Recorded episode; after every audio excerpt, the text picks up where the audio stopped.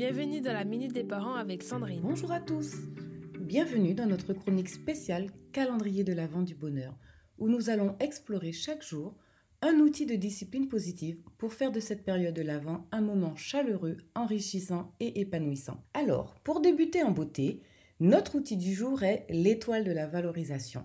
Prenez un moment précieux avec votre enfant pour le valoriser, pour souligner quelque chose de particulier qui le rend exceptionnel ou comportement exemplaire.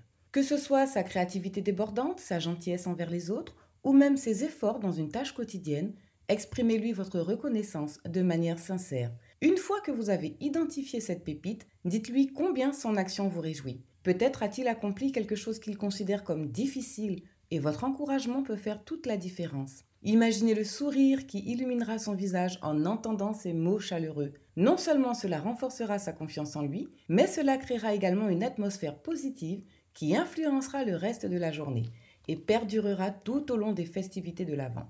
En cette période magique de l'Avent où l'esprit de partage et de bienveillance est plus que jamais présent, prenez le temps de semer des graines de bonheur dans le cœur de vos enfants. Voilà, très chers parents, notre chronique touche à sa fin. Je vous retrouve lundi pour une nouvelle étape lumineuse vers des fêtes remplies d'amour et de bonheur. Alors ce week-end, prenez le temps de faire briller l'étoile de la valorisation, partagez-la avec votre enfant et observez comment elle illumine sa journée. Une parole valorisante, aussi simple soit-elle, peut être la première note d'une mélodie enchantée qui accompagnera vos journées. Prenez soin de vous et surtout prenez soin de ces précieux liens familiaux. C'était la Minute des Parents avec Sandrine.